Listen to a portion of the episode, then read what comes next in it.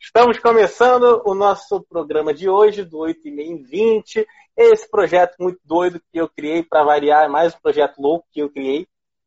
As pessoas falam assim: ah, isso é desculpa você convidar seus amigos para conversar sobre cinema. Eu falei: o que eu posso fazer só, só ter um amigo legal, gente boa, sabe muito da indústria, que entende muito de cinema, das camadas audiovisuais da vida e tudo mais, né? Porque tem muita gente que acha que conhece de cinema, mas não sabe a missa o a loucura que é esse universo audiovisual.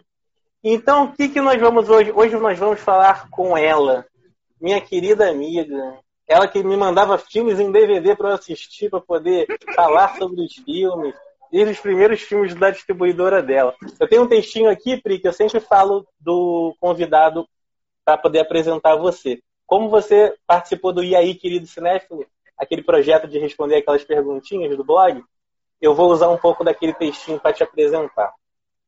Nossa convidada de hoje é formada em filosofia, quase uma década, e, quase, e há quase uma década é a dona de uma distribuidora com ótimos títulos, a Fênix Filmes. Priscila Miranda do Rosário é uma apaixonada por cinema e roda o mundo pelos melhores festivais em busca dos novos títulos para o catálogo de sua distribuidora. Ela já lançou mais de 70 filmes. Em breve aí vai chegar ao número 100, 200, 300, 400 e assim por diante. Ela iniciou essa jornada toda 10 anos atrás com o filme chileno Ilusões. Ótimo. Boa noite, Pri. Tá tudo bem? Tudo na paz? Boa noite. É um prazer. Muito obrigada. Adorei o textinho. Adorei lembrar da época dos DVDs ainda, né? É. é. Outra era. Tá tudo bem.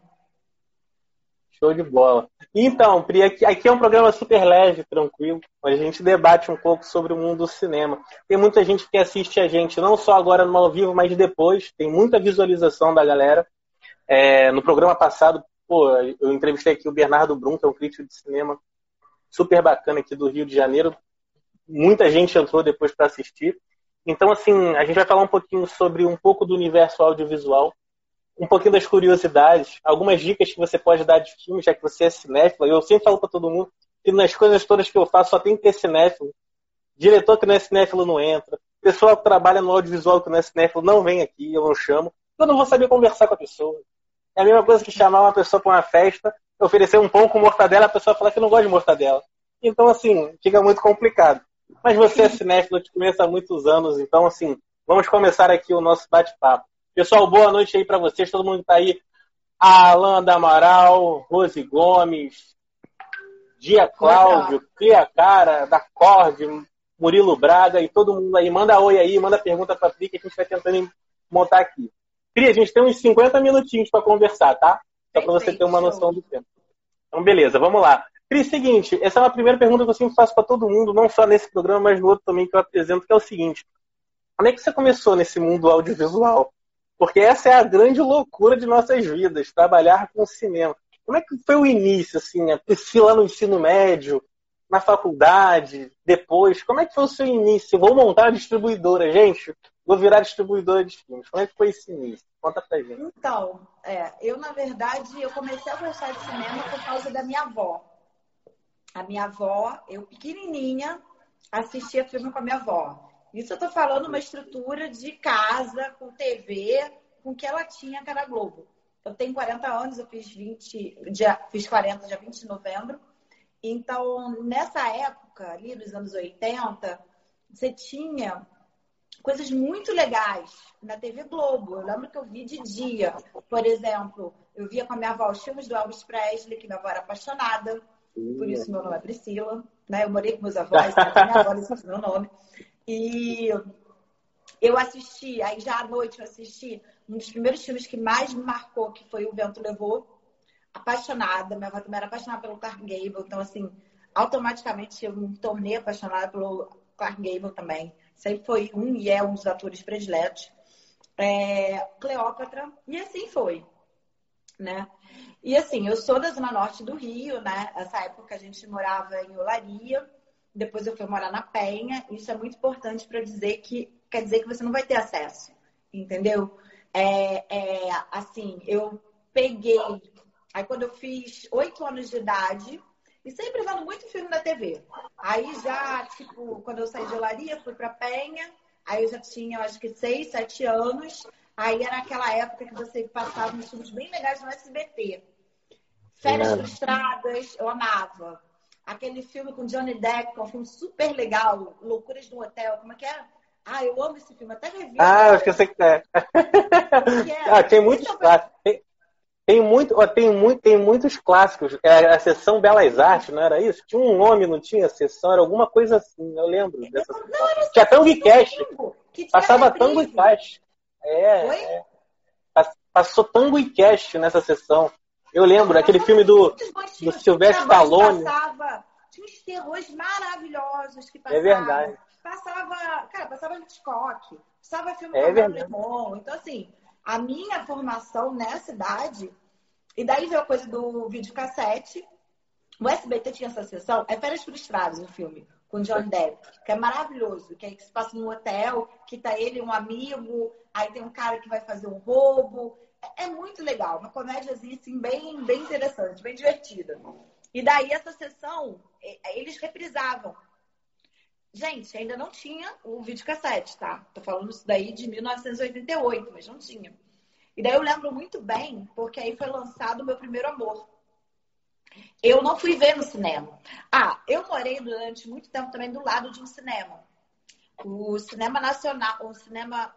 Não, era o cinema que depois virou enfim, um cinema em Ramos. E daí eu ia ver Turma da Mônica, já pequenininha. Gostava. Aí estreou o meu pequeno, meu, meu primeiro amor. É um filme que, né, quem tem mais ou menos a minha idade viu, foi um filme marcante. E, e daí eu acho que eu não fui ver. E daí eu sei que eu lembro que chegou o videocassete, eu pedi pra minha avó, vó, tudo que eu quero na minha vida é um videocassete. Aí minha avó comprou o videocassete. Era tipo assim, gente, de cassete naquela época era muito caro. Mas ela comprou, é. deu de presente, e eu assumi a frente do videocassete.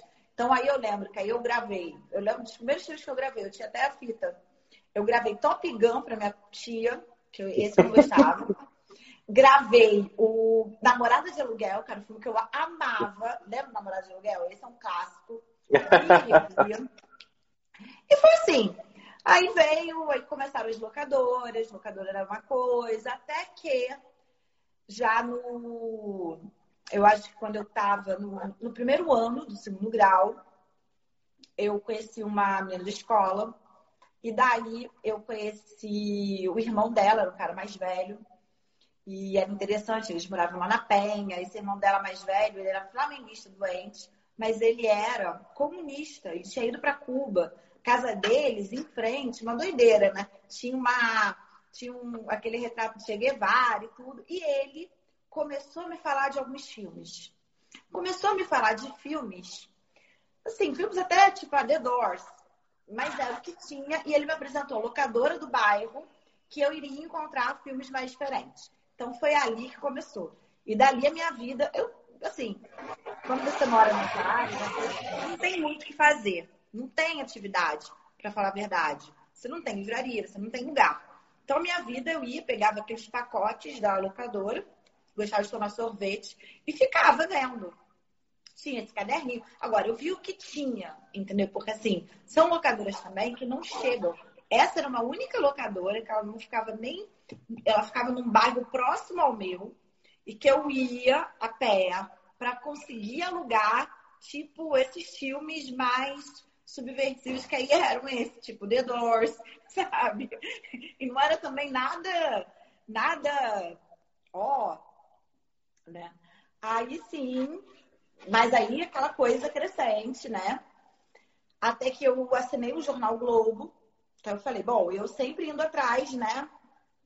De cultura, que é isso, são lugares que não tem livraria, não tem nada, né?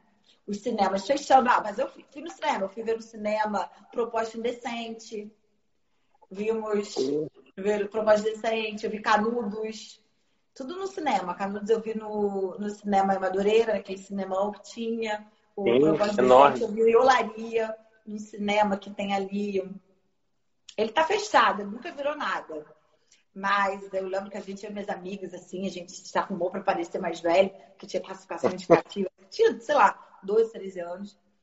E sempre nessa luta, né? Para ir atrás. Aí eu assinei o Jornal Globo. E aí aconteceu uma coisa muito engraçada.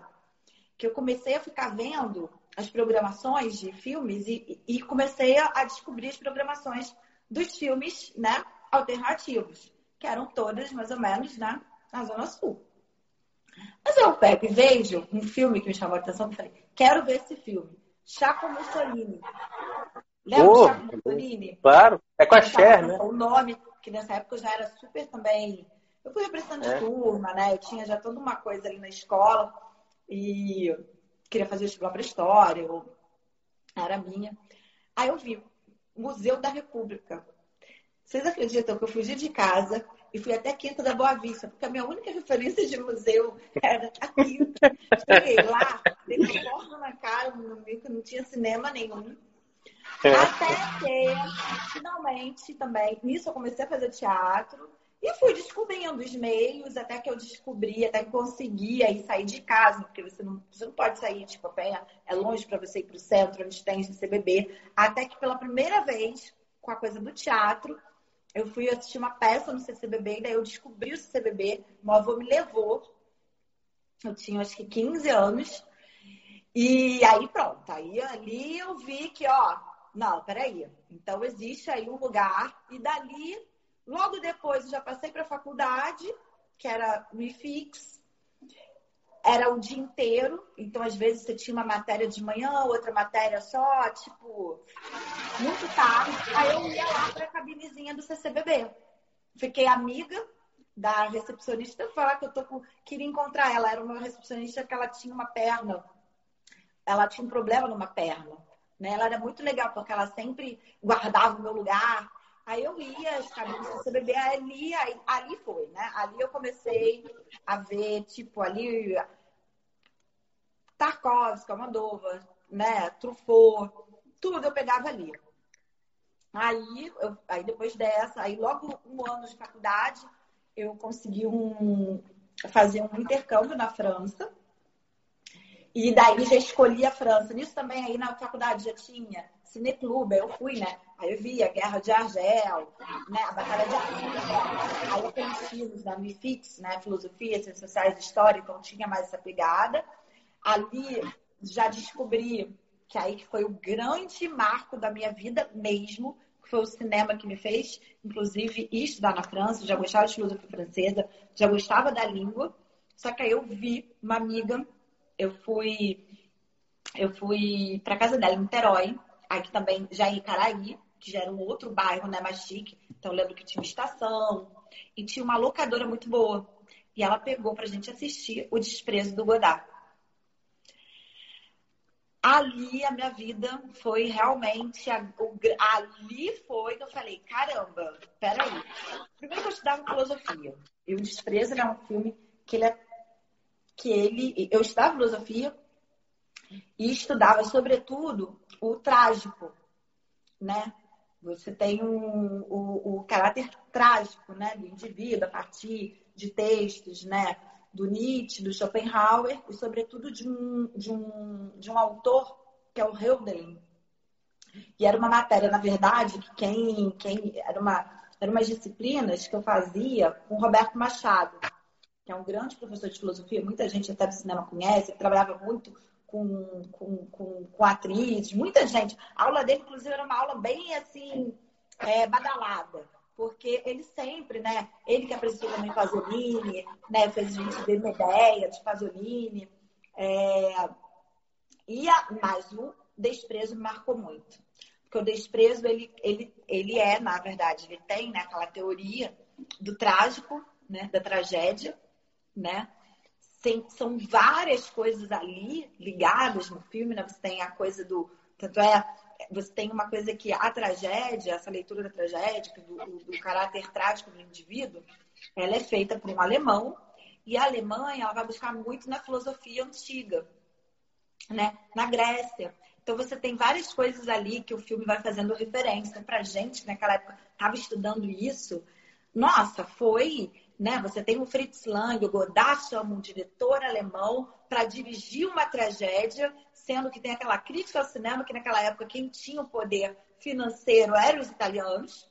né? Então é legal, é aquele é o, é o roteirista, né, francês, né, que aceita o cheque do todo-poderoso italiano, porque ele quer dar uma vida melhor para a mulher dele, que é Brigitte Bardot. Então, assim, filme cheio de referências, cheio de citação. Aquele filme ali realmente é o que mudou minha vida. Aí eu fui estudar na França, cheguei em Paris. É a. Coisa que já fez já foi para o cinema que falaram: vocês têm que ir no Le Champeau. Le Champeau é o cinema que era o ponto de encontro ali de toda do Velho Vago. E a gente já chega e tem ali em cartaz Perrault Le Fou, do Godard. Aí foi o outro grande marco. Inclusive, eu tenho um cartaz aqui autografado pela Ana Karina. Eu tive a oportunidade de conhecer ela. Eu sou muito grata à minha vida, porque essa trajetória, né? Quando, né? Nem nos meus melhores. Eu já imaginava assim, nos meus melhores sonhos eu imaginava assim, que isso estava meio traçado para minha vida, né? Ali no meu quartinho, na penha, eu ficava só, na verdade, sonhando com isso tudo, entendeu? Traçando uma meta, né? E o, o Perrolho Fu foi outro filme que marcou muito. Era um filme também que dialogava com muita coisa que a gente gostava, da literatura, literatura no ar, a poesia, né? Poesia francesa, de Rimbaud, assistir naquele cinema. Essa experiência pra gente, ela foi tão impactante que você não sabe o que aconteceu. Os primeiros filmes que eu vi, hum. na verdade, eu lembro até os primeiros filmes que assim que a gente chegou lá, que eu vi. Eu vi aquele filme sobre o Caravaggio, num cinema que até hoje ele é de um amigo meu, olha que chique, o do Vincent Wang, que é um produtor do Tsai Ming Liang, que eu também tive a oportunidade de conhecer, que eu fiz uma mostra sobre ele. E a gente assistiu lá. É, e depois,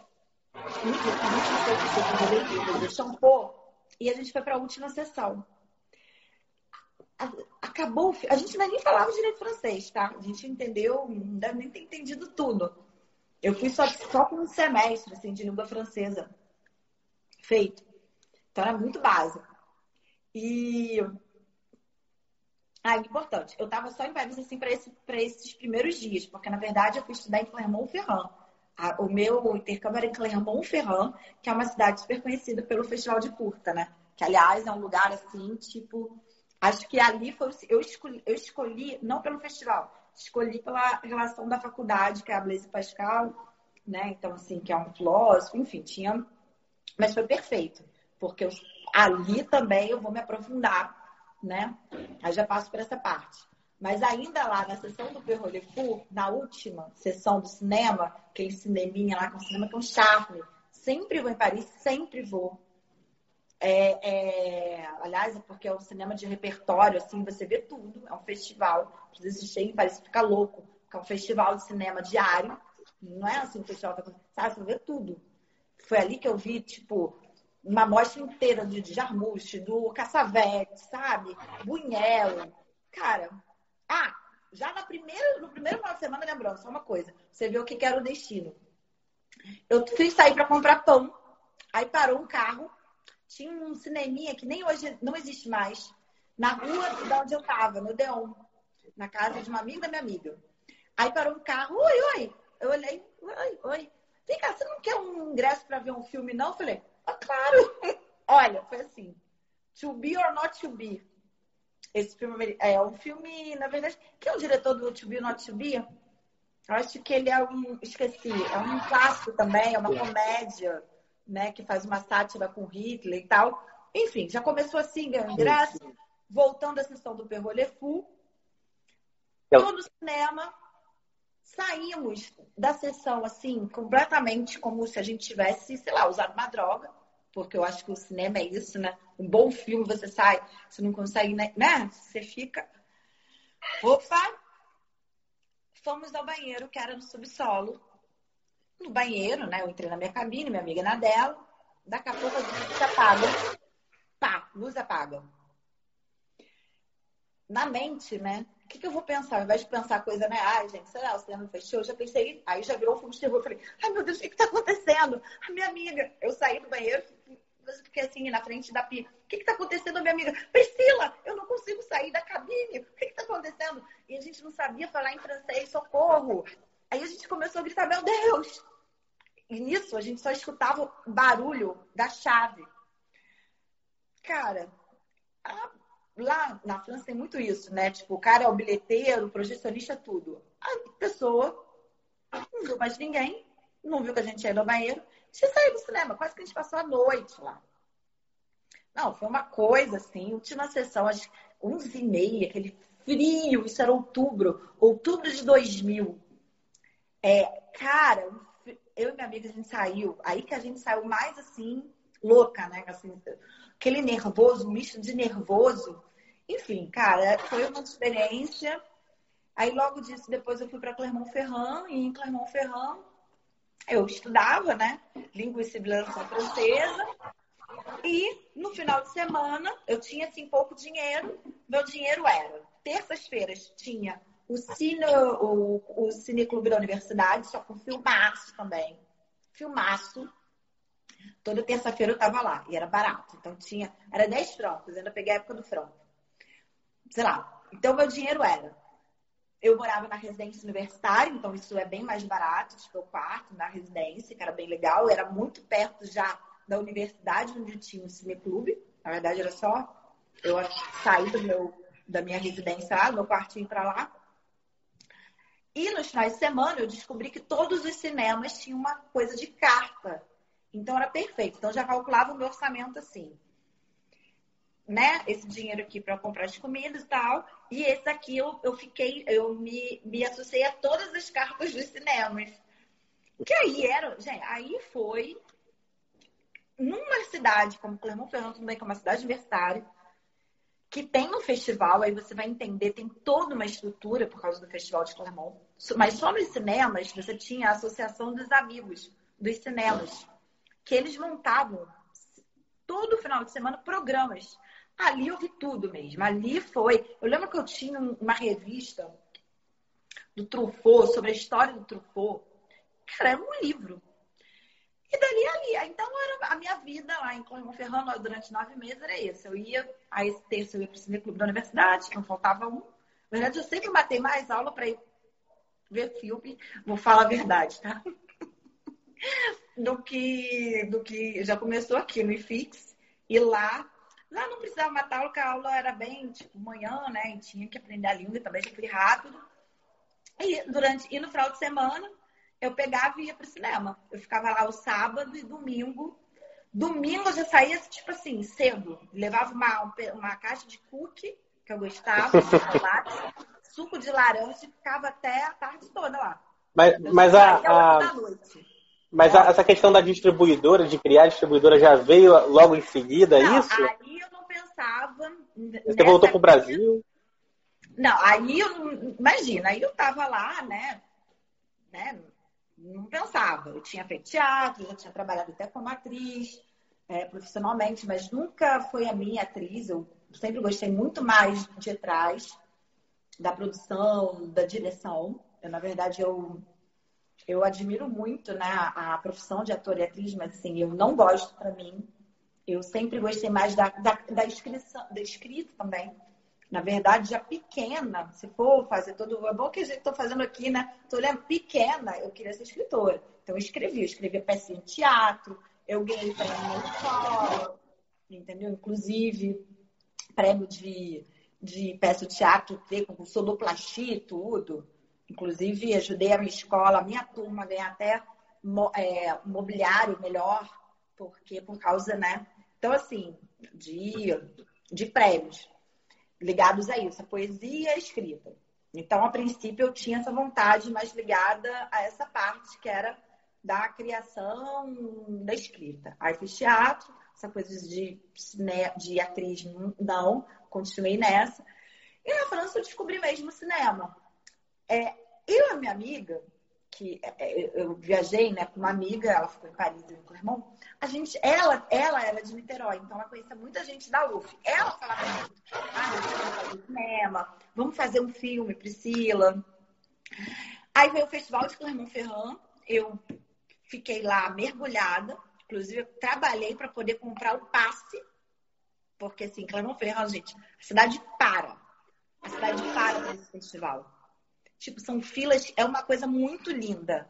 A cidade mesmo para. Você para para conversar, entra numa loja de sapato, da padaria, várias pessoas me falaram, eu tô tirando férias para poder curtir o festival. É lindo, é emocionante, tá? É emocionante. Assim, é um, é um evento, talvez eu acho que seja o evento de cinema mais bonito que eu já vi.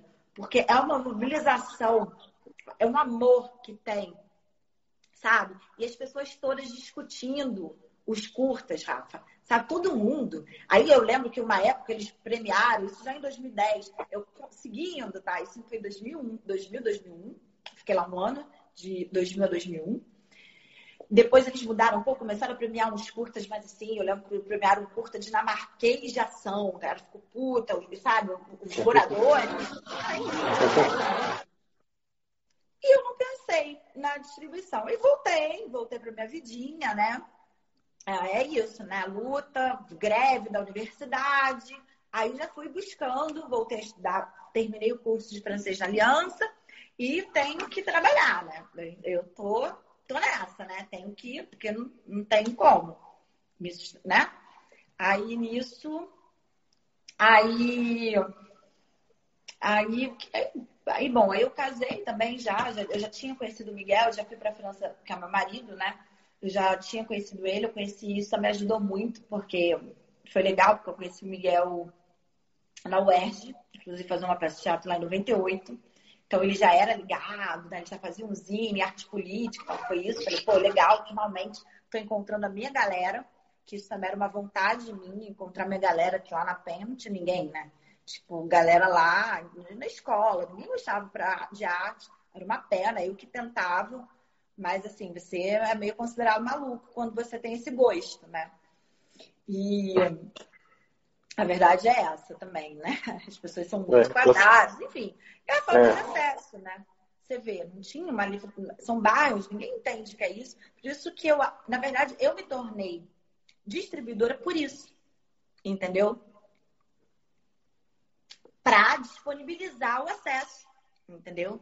Acho que e, eu sempre fui muito por aí. Tudo que eu fazia, meu objetivo era sempre compartilhar a difusão. Eu pegava fita, eu vi uma banda que eu gostava de amigo, eu pegava, gravava e e daí até que eu fui me encontrando, né? Encontrei o pessoal, comecei a fazer o arte política aí nessa. Aí trabalhei bastante tempo de guia de turismo com os franceses, porque a, a gente, eu e Miguel, a gente casou e a gente foi morar em Santa Teresa. Então, São Teresa, eu pegava o bonde para ir para a faculdade, aí eu comecei a descobrir ali uns guias. E a galera sempre falando muito errado, história do Brasil. Até que eu comecei a conversar com um francês, né? Eu acabava conversando, aquela coisa bem do bonde que era de Santa Teresa. Aí eu falei, que que é? Ah, aí me explicou, eu falei, pô, tá aí, como é que faz para ser guia? E era super flexível, porque como guia eu trabalhava, eu tinha, fazia diária, né, uma diária, duas diárias, eu, na época já pagava bem, uma diária de guia era 150 reais, 200 reais. Eu ganhava gorjeta, então me possibilitou, na verdade, foi quando eu comecei o trabalho de guia, foi o que me deu liberdade financeira e de tempo para eu começar os meus projetos. Entendeu? Porque nos trabalhos convencionais não dá. E era fantástico, porque assim, eu viajava, eu conheci pessoas legais, eu conheci gente a, a, primeira, depois quando eu voltei à França, a primeira vez que eu fui no Hotel do Nord, que existe até hoje, que é um café, né? O Hotel do Nord é o título de um filme do Marcel Carnet, um filme maravilhoso. É, é, é, foi uma menina que eu guiei, que trabalhava na televisão. E foi assim que eu fui, porque eu, eu, eu fui me tornando uma guia, assim, que eu pegava. Aí eu descobri uma agência que, que trabalhava mais com uma galera que era sempre circuito histórico, então era muito legal, porque eu usava meus conhecimentos, então guiava uma galera muito legal. E nessa eu comecei, fui jogada na produção por causa de guia, porque eu guiei uma galera da Ilha da Reunião que organizava um super evento, que me conheceu e falou, cara, você não quer ser a curadora? Foi meio lindo assim. Nessa também, desculpa, morando em Santa Teresa, eu conheci, aí vindo, indo para lá, eu conheci uma galera da UF, Poliana Paiva. Eu acabei fazendo um curta dela como atriz. Olha, eu sou quase não falo. Eu já fiz muita coisa. e daí conheci mais o pessoal, aí comecei a dar uma força ou outra na produção, mas a produção também ainda não era minha, porque eu sempre, sempre procurei conciliar esse universo mental que eu tenho, de atividade mental, né? teórica com uma coisa prática e a produção eu não, eu não via minha, minha atividade. A, a, a produção ali de sete, né? Eu não via é, eu conseguir né, criar as ideias e realizar. Até que eu fiz esse, esse, esse, esse trabalho para ele da reunião. Foi o primeiro trabalho assim, né? Como produção, eu ganhei e tal, enfim. E na volta, a gente, eu e meu marido, a gente voltou para ir na aventura pela França, por Paris, a passagem era por Paris, e a gente ficou mais uma vez lá. E nessa vez, eu também consegui um trabalho e a gente tinha tempo para ficar indo mais uma vez para o cinema, Centro Jorge Pompidou. E daí me deu uma. Eu comecei a ver uns filmes latinos, uns filmes argentinos geniais. Eu já gostava de cinema latino, eu acompanhava muito o Cine Sul. Aliás, foi muito importante. Tudo que eram as mostras, sobretudo gratuitas, eu ia em todas. Tudo que era atividade gratuita do Centro Rio. E daí, vendo aqueles filmes latinos, lá eu comecei, cara, eu vou estudar por mim mesma cinema argentino. E comecei lá. Quando eu voltei, isso em 2007, aí eu fiquei mais amiga de, da Diane Liesco, que tinha estudado na UF, tinha feito produção, ela tinha sido maquiadora do filme da Poliana, aquela coisa que cada um vai fazendo um pouco. Né? A, Diana era diretora, produtora, tudo. No filme da Poliana eu conheci ela, ela ficava na, na equipe de arte.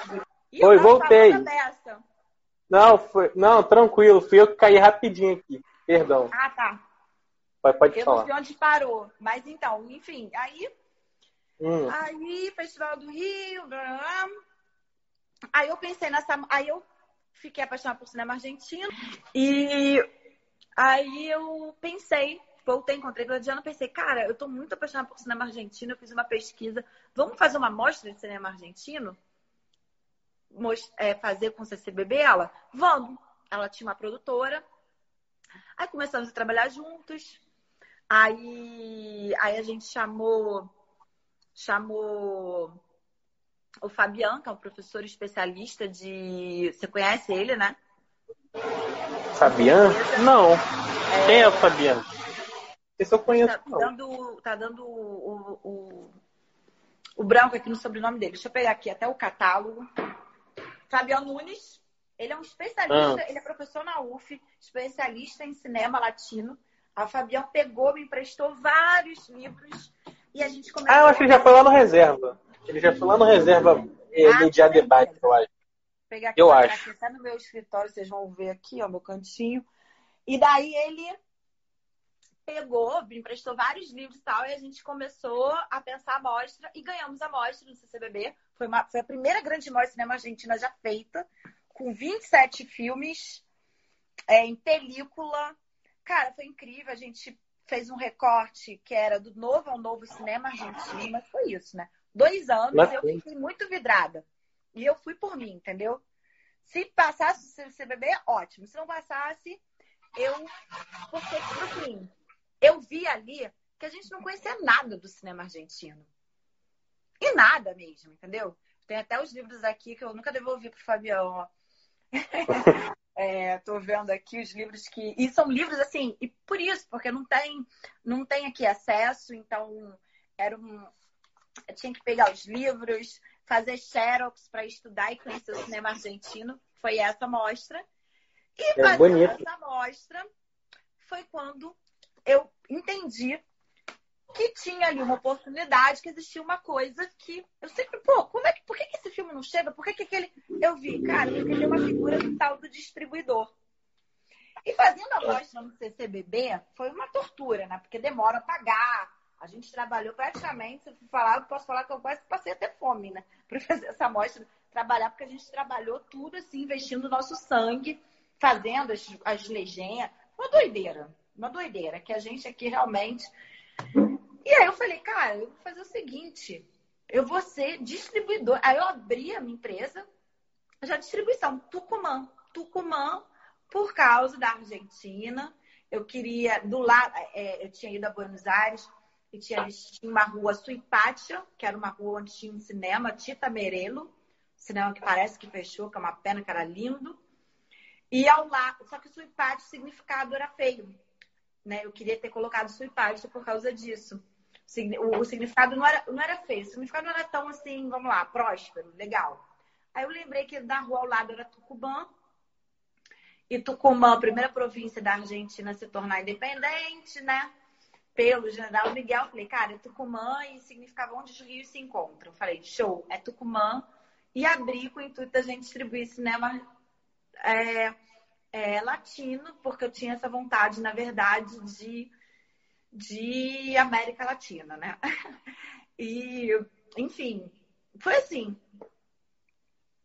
Tô de bola. Mas, o, mas, mas, é muito bacana isso, porque realmente, assim, todas as pessoas que eu convido, né, não só nesse, nesse programa aqui que eu criei, essa coisa 8 e meio, 20, mas o, o, o Guia do Cinéfilo, e também nas respostas que a galera também tá mandando no IAI Querido Cinéfilo, já tem mais de 400 entrevistas, eu vejo que são caminhos muito assim, diferentes. Isso que é o legal também, porque acaba sendo uma fonte de inspiração para quem escuta, para quem lê a gente, né? E saber também que, que, é um ramo muito complicado e difícil, tem que ter muita força de vontade. Mas vamos passar aqui para a segunda pergunta, porque é o seguinte, tem um pouco a ver também com isso. É, a questão do, das negociações com os cinemas, a gente sabe que é uma coisa muito complicada. Eu, fui, eu trabalhei na parte de exibição. É, é sempre uma luta para vocês, distribuidores, conseguir algum espaço dentro do circuito brasileiro de exibição, porque é, é limitado o número de salas e outras questões e tudo mais. É, eu queria saber de você se, assim, com a chegada dos streamings, né, que tem vários streamings, né, se isso assim complicou para a análise de vocês, se é mais difícil ou se é mais fácil a, a negociação agora. E esse é o ponto de vista, assim. É, olha, eu acho que eu acho que os streams eles vão ser uma grande salvação. Eles já foram, né? Eu, se não fosse o, o serviço, inclusive, eu te falar, das plataformas locais, eu não teria sobrevivido no ano passado. Né? Netflix não compra esse tipo meu de filme. Só compra se comprar muito Tem que ser um filme que faça muito sucesso, que ele acha que vai ter uma possibilidade para Oscar. Mas Netflix não trabalha esse tipo de filme. Então, assim, eu não venderia para Netflix. A Amazon é uma coisa que a gente chama de revenue share. Né? Ele bota o filme, ele paga 16 centavos por minuto assistido, precisa assistir, e no meio daqueles filmes todos, a galera também não vai ali, né? Tipo, difícil. Então, assim, se não fossem as plataformas locais, e daí eu vou aqui citar as plataformas, a Petra Belas Artes, a Filme Filme, tá? E a Look, eu não teria sobrevivido é, no ano de 2020. É, digo também o CineSesc, que também comprou meus filmes. É, eles não pagam muito, mas foi uma estratégia que eu fiz. Eu prefiro receber pequenas quantias, mas estar fazendo rodar. Claro. Né, do que ficar esperando. Ou, por exemplo, uma coisa que é muito, eu acho que que nisso tudo, o pior para o distribuidor é o TVOD, que é o transacional, né?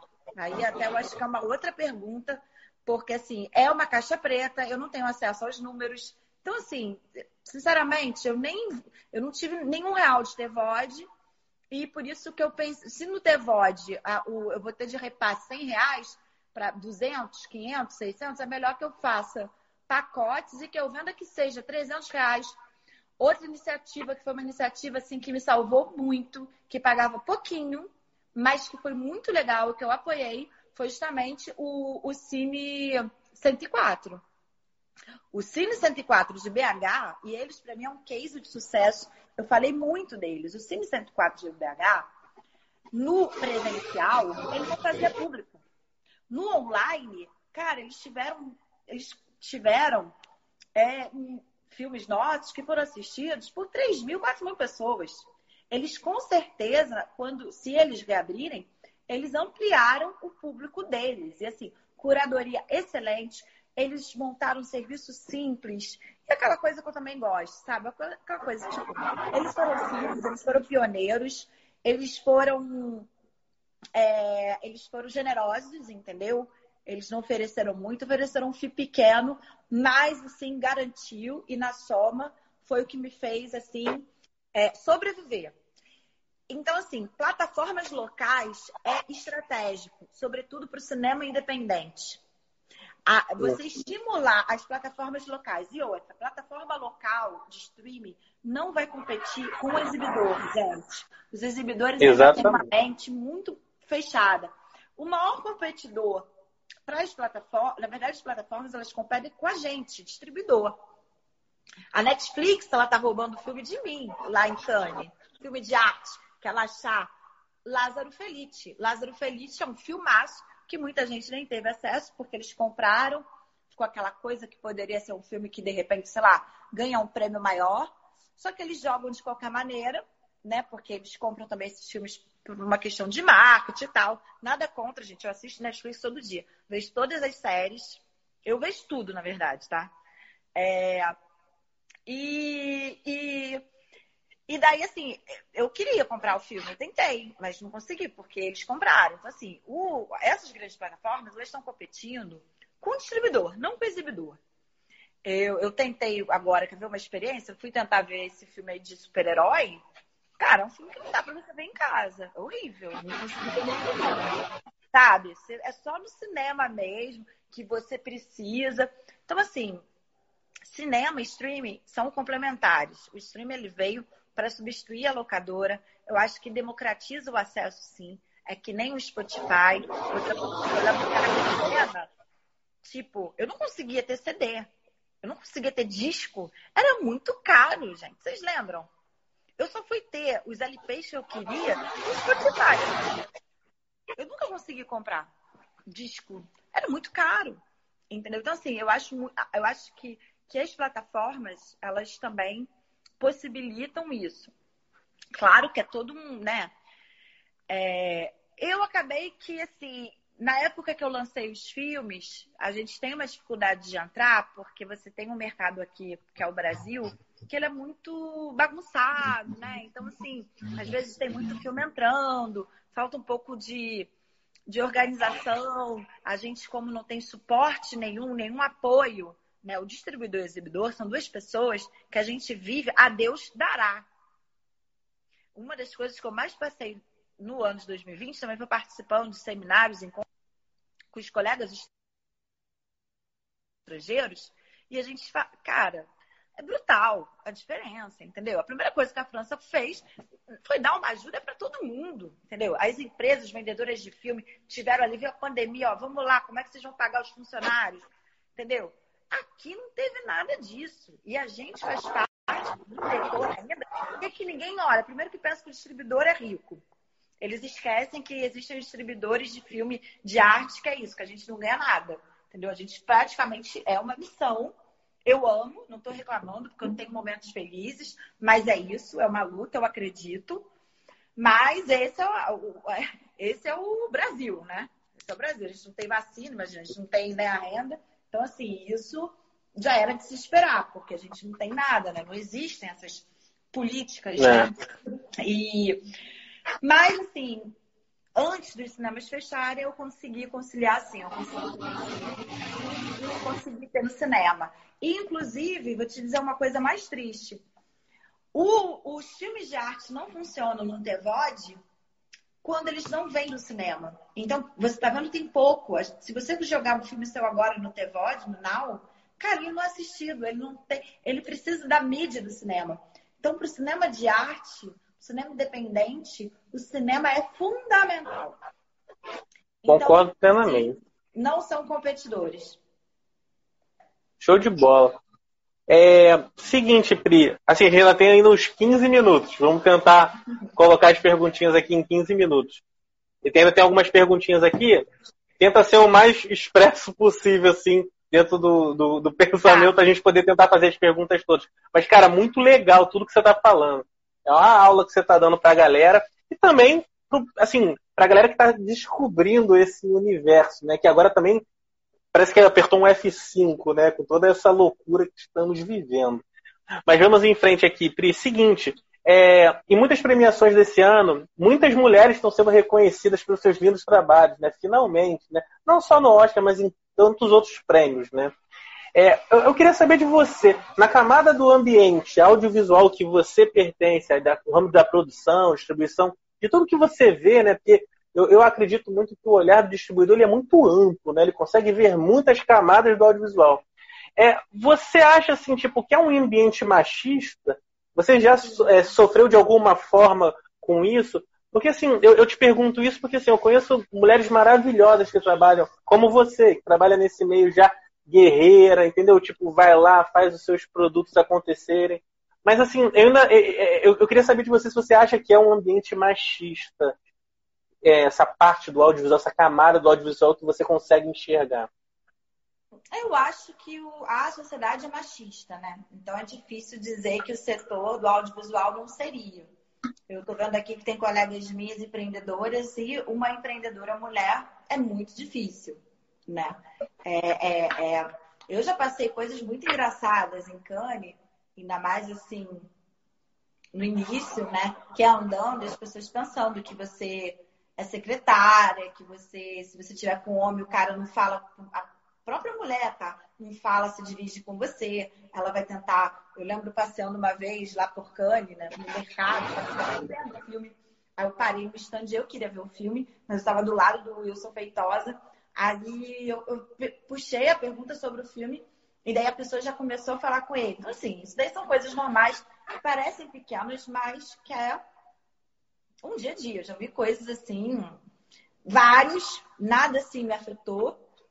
É, porque é isso, né? Tipo, é, é bom falar aqui, eu sou, né, da formação, ela foi bastante árdua, então, assim, é difícil, né, eu ser afetada, né, que é sempre uma luta, então a gente vai passando. Agora, eu acho super legal, sim, a gente tem muitos filmes de diretoras mulheres incríveis, eu acho que é interessante dizer que pode ser baixista, mas você tem muita mulher na produção, então você tem um número grande de mulheres. O problema é que você realmente, na, na, na hierarquia, você tem é, é, é, é, mais assim, né, diretores homens, diretores de fotografia, você tem mais empresas aqui de distribuição que são de homens, e você tem, infelizmente, por parte de algumas mulheres do setor, sobretudo eu vejo uma geração mais antiga, que ela acaba respeitando mais sim. Se você for o distribuidor da Paris Filmes, se você é um cara que você não é cool, entendeu? Que você vai mandar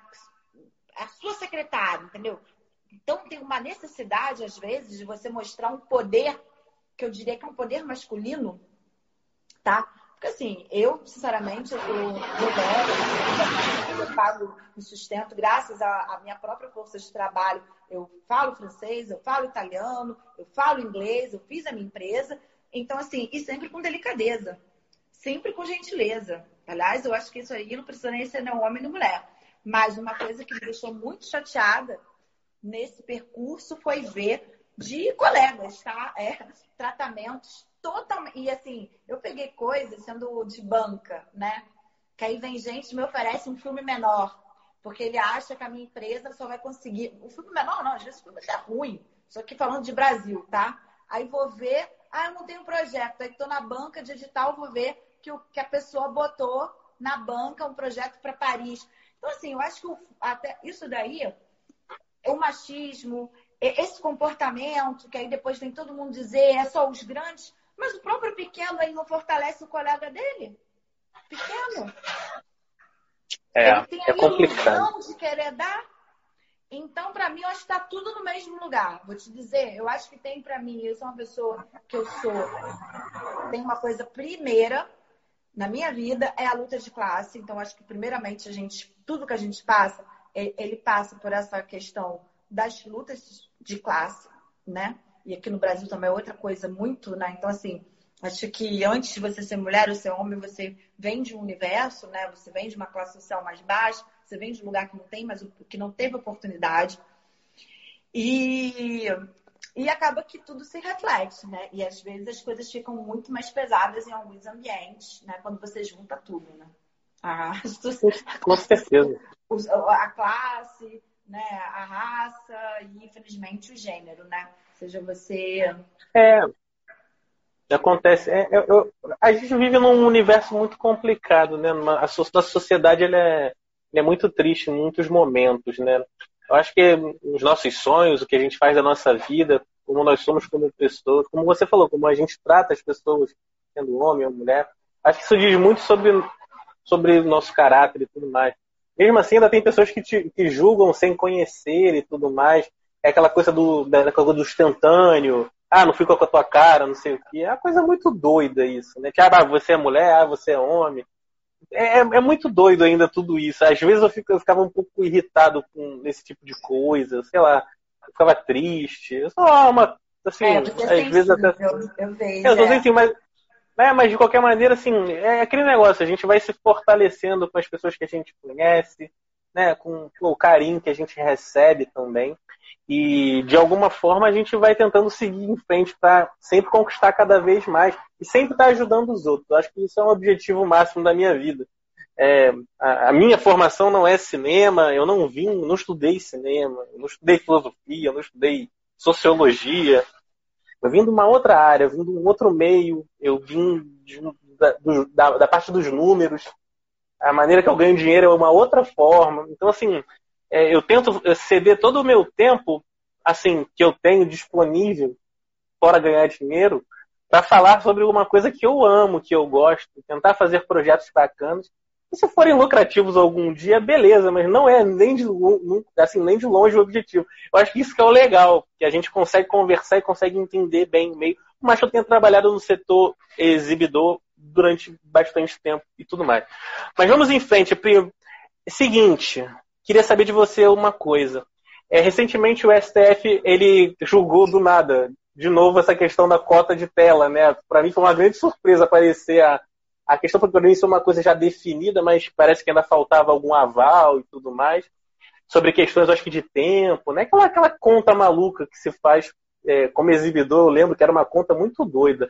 Eu nem olhava muito a conta, porque graças a Deus eu sempre apoiei muito o cinema nacional, então eu não precisava me preocupar, mas eu tenho certeza que muitos exibidores ficavam desesperados procurando filme nacional em tudo que é lugar, porque não tinham cumprido a cota de tela, né? Mas assim, eu queria saber de você. Você já distribuiu filme nacional, né? Até um ótimo filme que do Felipe Bragança que eu entrevistei semana passada no meu programa. Um amor de pessoa, um cara, pô, sabe muito de cinema, que é o Não Devore Meu Coração, né? Eu queria saber se você, assim, eu sei que o filme teve o Cauã, a gente sabe que, poxa, é um ator muito conhecido e para muitos cinemas isso leva gente para bilheteria, né? Pra, leva a gente para assistir o filme, né, para ganhar em bilheteria e tudo mais. Mas eu queria saber de você se você teve é, muita dificuldade de colocar esse filme em cartaz, de poder tipo circular com ele pelos festivais e tal. Você teve dificuldade ou você achou que assim é, até mais facilidade do que você pensava? Não, foi um trabalho. Eu estava até conversando hoje sobre esse exemplo. O filme ter entrado, a gente conseguiu muitas salas, é, até mas foi um trabalho que eu realizei durante um ano. Um ano eu fiquei conversando, eu, Priscila, com os diretores de programação, fizemos ação em Campos de Jordão. É um filme que tem um Cauã, mas é, ele é um filme de arte, ele é um filme que tem um outro tempo, ele não é um filme para esses cinemões, então, assim, é, é, é difícil. Ele é um filme que, por outro lado, ele tendo o Cauã, cinema de arte, ele acaba sendo um fator é um pouco vexatório, né? Porque assim, é aquela história, entendeu? O Cauã, ele fez uma carreira, eu adoro o Cauã como ator. Inclusive, eu comecei a gostar do Cauã quando eu assisti ele em Falsa Loura. Do, do, do... do Carlão lá, né? Do, é. Então, assim, eu amo, inclusive ali nesse filme. Só que ele é um cara, ele tá muito na TV. E, e eu, assim, eu tava nas redes do filme, né? Eu ficava muito monitorando o Facebook. Então, o Cauã, ele tem uma coisa de despertar um público de só, que são as meninas, as garotas. Mas, para o meu público de cinema de arte, né, que você conhece muito bem, aquelas nossas senhoras, cara, elas não gostam de Globo, elas associam a coisa ruim, eu, eu não tinha essa noção. E eu não queria dizer do ponto de vista até do Cauã, porque ele é um ator que ele circula, né? Ele faz muitos filmes, vários, né? É, cineastas e tal. Então, assim, foi super. Eu achei o máximo quando o Felipe chamou o Cauã. Só que na prática foi bastante difícil. Não só programar nos cinemas grandes, né? Os cinemas grandes, eles até, como era final do ano, depois chegou, tinha cota, o pessoal começou e tinha o Cauã, existiu ali, ah, que, quem sabe? Só que o cinema de arte, muito mais difícil. A gente teve, se a gente não tivesse é. entrado numa coisa que eu pensei, ah, então quando eu fui vendo, né, que aí a gente ficou, a gente é, eu tava conversando sobre tudo sobre isso hoje, que um filme a gente trabalha um ano, dois anos, muito tempo. Isso aí. Sobretudo essa relação. A Narda, que você conhece, nossa, né? Que era assessora de imprensa, a Narda trabalhava ali junto, mandando newsletter, né? E, e, assim, e a gente foi vendo as resistências. Daí eu bolei esse plano lá, vamos focar no o lugar onde o filme foi mais assistido foi em Campo Grande. Aliás, o filme foi filmado numa cidade ali vizinha. Então era natural, seguir um pouco aquela lógica né? O Cine Hollywood Sim. foi também lá no Ceará, mas assim, ele é um filme que ele é esse filme que, que ele que ele fica num, num, num lugar assim. Eu né? entendi. Eu, entendi. eu no meio do caminho, né? Foi Essa ficou no meio do é um caminho. Super bem sucedido, porque é um filme que foi para Sundance, Berlim, né? Cartagena, para todos é. os grandes festivais do mundo. É, só que aí ele esbarrou, esbarra com uma coisa que foi a falta de formação de público, né? E daí quando a gente vê uma política como a cota de tela, né, não sendo valorizada, a gente vai lembrar, pô, mais uma vez, uma, uma coisa para atrapalhar e estimular a formação de público. Mas uma coisa que eu acho que acontece muito, Pri, e isso sempre me deixou muito triste e revoltado, e você sabe como é que eu sou, eu falo mesmo, né? Eu arranjo briga com todo mundo, porque, como eu falei, eu não preciso disso para viver, então, assim, tipo, eu falo mesmo, e se a pessoa ficar triste comigo, eu fico eu segui em frente. Eu acho que muitos cinemas, muitos exibidores, até onde eu já trabalhei, eu posso falar isso tranquilamente, eles não conseguem divulgar o filme que eles colocam em cartaz. Eles não conseguem divulgar da maneira correta.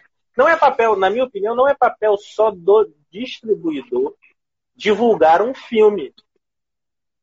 Você tem que ter carinho por qualquer coisa que entra dentro do seu cinema. É uma coisa que eu sempre falava para todo mundo. Filme, por exemplo, eu entrava lá no Joia e falava, eu tenho que conhecer esses filmes de cabo a rabo, porque vão me perguntar 50 milhões de vezes, é a melhor propaganda, é o boca a boca. Sim. É ali que a informação vai chegar e vai ser colocada e tudo mais. Então, assim, todo mundo dentro de um cinema, de uma lógica, tem que colocar. Então, assim, é, para poder fazer o filme andar, principalmente o, o, tipo de seleção de filme que a gente colocaram, eram filmes muito complicados, difíceis.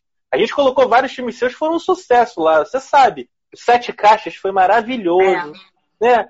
Foi linda aquela sessão que você até levou o diretor lá. Te agradeço de coração você ter levado um, um dos diretores. uma pessoa, é uma jornalista da Globo que foi super legal, que estava lá e depois de assistir ah. naquela sessão nos procurou para fazer uma matéria. Ah, que legal, viu? E eu vi que ele ficou super feliz, o diretor também, né? Com as senhorinhas tudo em cima dele, coitado. Ele não sabia que era aquilo, né? O desespero das vovós todas em cima dele.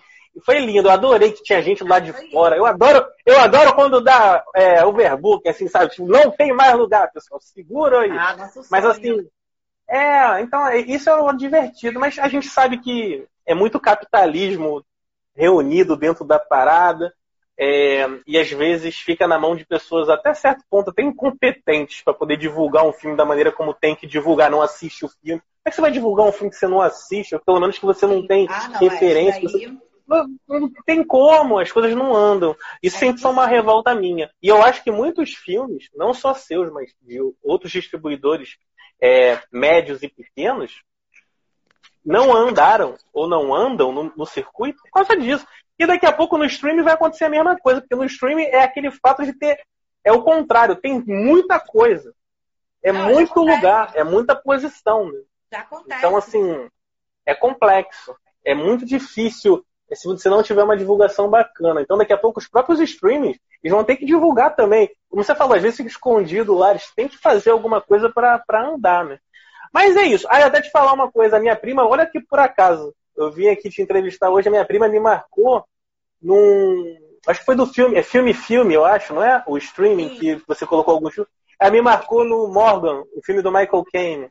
Que é seu. Vocês amam. Amo. Amo. Ela me marcou, você viu? Eu falei, eu vi, eu botei cartaz até. E eu lembro que eu vi esse filme no Rock, no Festival do Rio, que você colocou no Festival do Rio também esse filme. Ele passou no Rock, se eu não me engano, foi lá que eu vi o filme. A gente botou em circuito. Então, assim, é, é legal isso das pessoas. É, é, aos poucos a gente vai conseguindo se encontrar. Como você falou, tem que fazer seus times andarem de, andarem de alguma forma. Você vai ganhar pouco num lado, mas pelo menos os times vão estar aparecendo, né? Isso vai te dar também possibilidades, arranjos financeiros para você poder também comprar mais coisas, né? E atingir Sim. também outros mercados, né? Tem tanto mercado bacana que eu acho que você também quer assistir assim, tipo, México, né? Tipo, tem tanta coisa Sim. bacana acontecendo a pelo mundo. Um filme, a gente chegou a comprar filme pra, pra América Latina inteira, que foi o Vingança, da Corrali Farjá. Ih, é, é maneirão é, esse filme. E a gente, maneirão esse foi lançado Sangrento. nos países da América Latina. A gente lançou ele no México, na Venezuela, na Bolívia, no Peru, no Chile. Eu li ótimas críticas também desse filme. Eu vi o filme, eu gostei.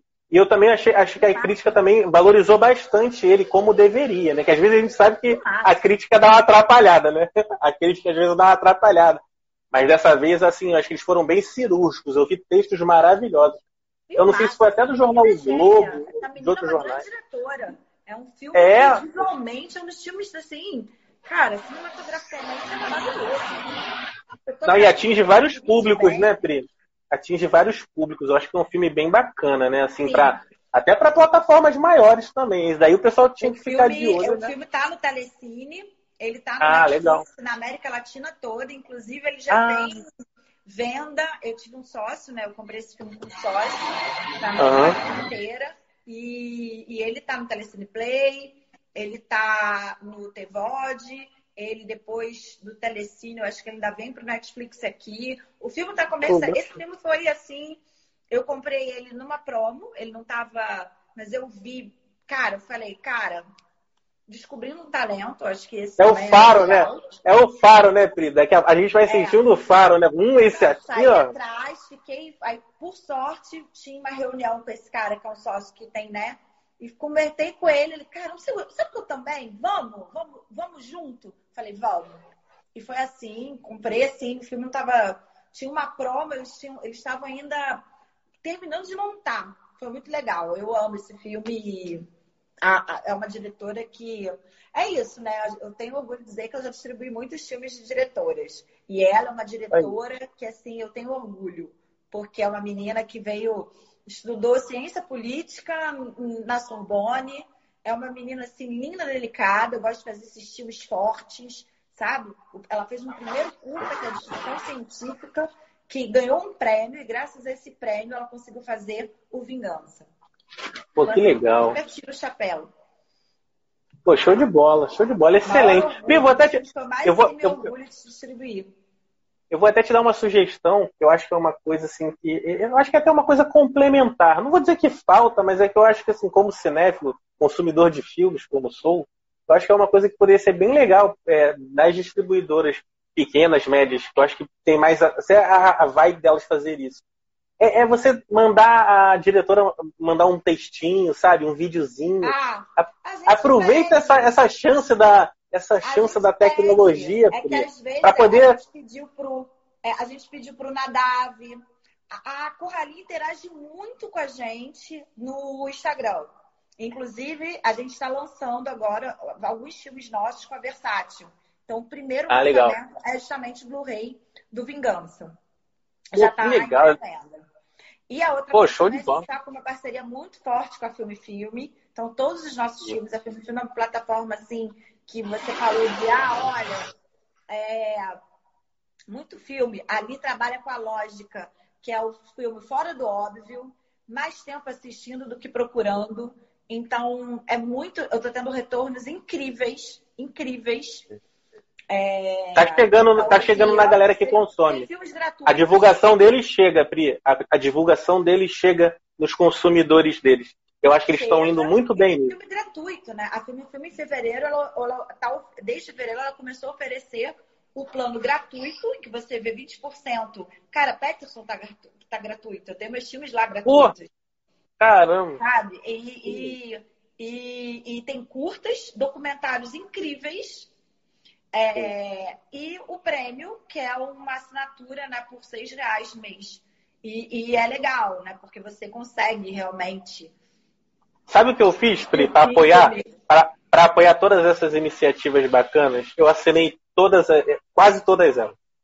Ah, eu, eu, eu, eu, eu falei assim, eu, sou... eu tenho que apoiar, eu vou lá. Ah, o cinema tá precisando de dinheiro não sei aonde. Aí eu, eu, não, eu não me identifico. Eu vou lá e, puf, mano, é aqui, eu tô ajudando. Eu acho que é fundamental isso, eu me sinto bem, senão eu me sinto mal. Às vezes eu, eu falei assim, caramba. Vou... Rafael, eu também. É. Eu já chego aqui, daqui a pouco já tá dando meu horário. Eu sou tão. É a minha vida. Então eu já vou. Eu, é. vejo, eu vejo série duas vezes. Eu também vejo série. Pensa que amo série. House of Cards eu já tô querendo ver pela quarta vez. Até porque vou deixar é, aqui. Tem muita ó, coisa boa. Queria muito que voltasse. Muito, tem muita coisa boa. Voltasse aí uma sétima temporada dizendo o que aconteceu com. com com com, com, com o moço Frank, banido de Hollywood. O moço banido de Hollywood. Voltasse, pra gente acabar com essa coisa de cancelamento. Sabe, eu gostaria. O Kevin é. Space é um ator maravilhoso, que eu até agora não me conformo. Então, assim, e várias outras, né? Da Apple, também assisti, gostei muito. The Morning Show, que acaba falando, assisto duas vezes também. Então, assim, até sério eu assisto duas vezes. Então, tem muita é coisa bacana. Eu tô vendo uma muito legal chamada Sky Horror, que é dos produtores da, da, da La Casa de Papel, e fala sobre três prostitutas que assassinam ou tentam assassinar o dono do bordel. É, é sensacional. Fica a é dica, é, é muito bacana. É Netflix. Tem oito episódios de 25 minutos cada. Passa, assim, é, é, menos que um filme do Lávio Dias, assim, sabe? É um negócio bem tranquilo. Sim. E é muito legal. Eu recomendo bastante.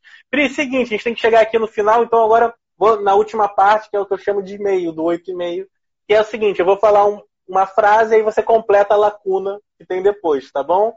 E aí a gente encerra. Seguinte. Pri, cinema brasileiro é um cinema? Acho que é um bom cinema. Um cinema como cinema.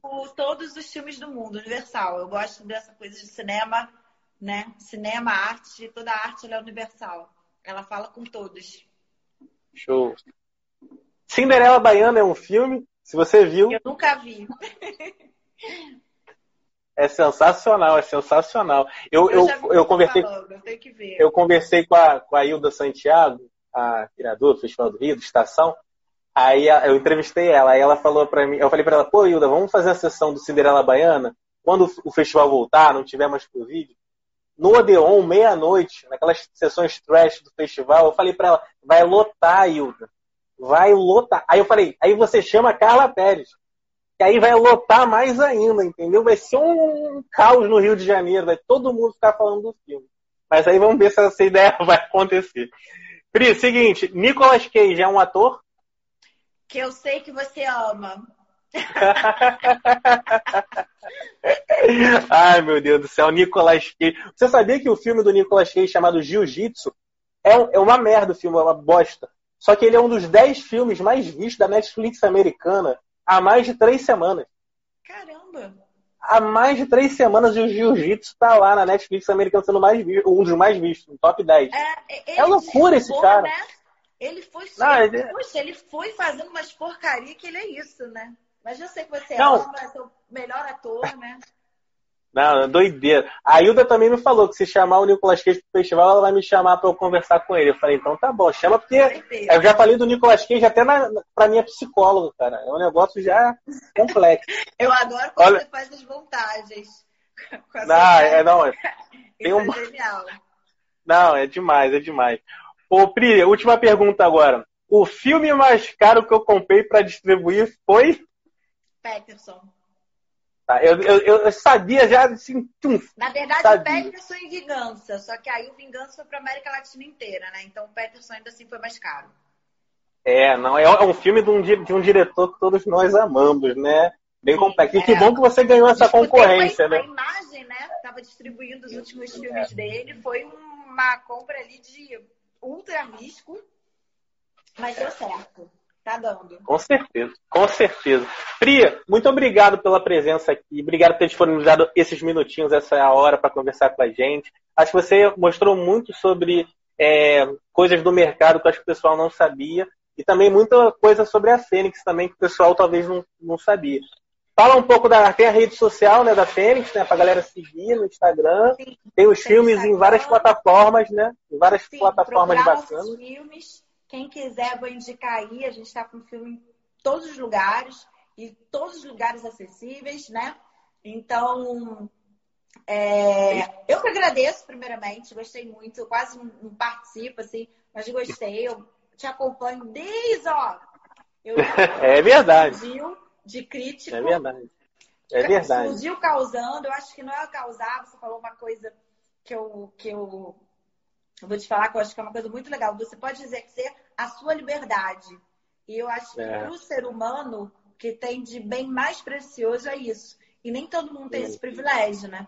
Inclusive, a gente está com um filme lá na Filme Filme, Sociedade do Almoço Livre, que vai falar sobre isso. Você vê grandes executivos defendendo a renda básica universal. Por quê? Porque ela é sinônimo de liberdade, sabe? É isso aí. Se todo mundo tiver e todo mundo puder optar que trabalho vai fazer, vai fazer por amor, porque tem ali o seu garantido, cara, isso é o que todo mundo merece. Isso todo mundo quer, essa liberdade. Então, acho que. E é por isso que você se tornou e ganhou esse espaço cativante. Sou realmente, assim, adoro tudo que você escreve, sou tua fã e gosto, sobretudo, dessa sua personalidade, né? Que eu acho que é disso que a gente precisa.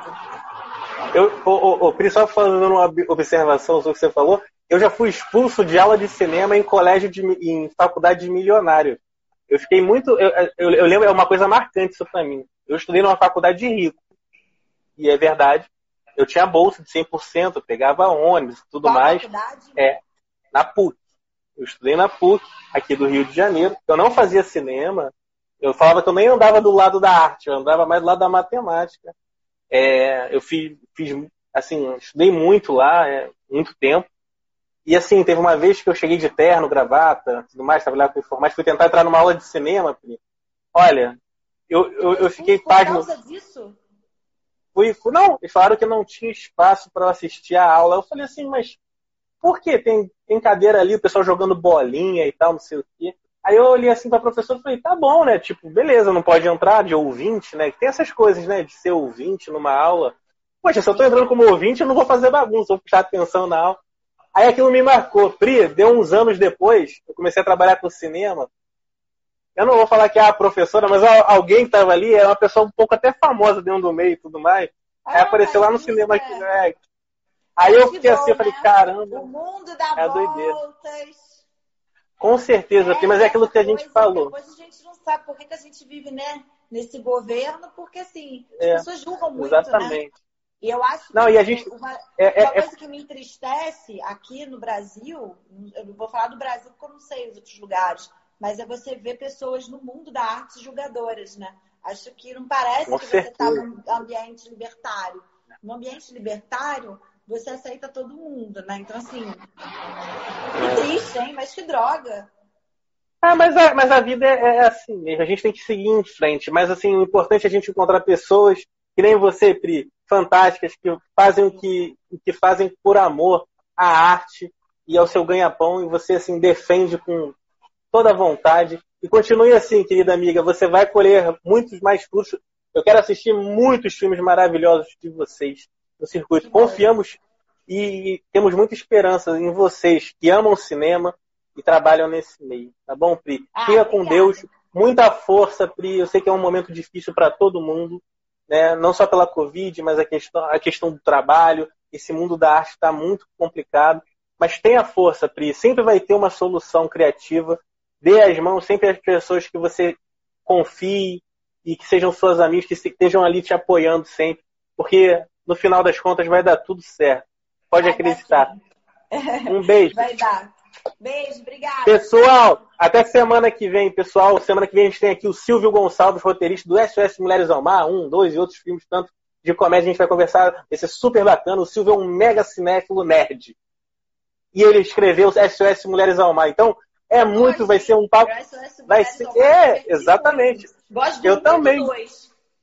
Eu também. Então, assim, vai ser super divertido, porque eu quero saber essas referências do Silvio. Que o Silvio é bem nerd. É, não, eu adoro. Sabe um filme que eu também adoro? Agora, aquele brasileiro, ah. aquele que é o Muita Calma Nessa Hora. Ah, Muita Calma Nessa Hora. Filme. Esse eu não gosto muito, não. Eu, eu gosto. O Muita Calma Nessa Hora. Uma das meninas da RIP que viaja pra Sim. Não é esse? Eu gosto. É. Eu acho esse é esse mesmo. Não sei porquê, eu me emocionei. Ah, pô, show de bola. O, o, cinema ele chega pra gente, cada um na sua forma. Isso é muito bacana também. Pri, boa noite, obrigado por. Ah, eu acho ele verdadeiro, sabe? Sim, claro. É, o, filme que passa mensagens boas, positivas, já chegam na gente de uma forma bacana. Ilumina. Isso é, isso é legal demais, sim. É. E que bom É, que esse filme chegou em que você não você. consegue ver, mas tem uns que realmente não só te entretém, com, né, como você, e, e você. Opa, né? Ele tem ali uma mensagem, acho que, que bonita. É isso mesmo, você falou certo. Show de bola. Pri, um beijo pra você, fica com Deus. Pessoal, beijo pra todo mundo. Valeu. Beijo. Tchau, tchau.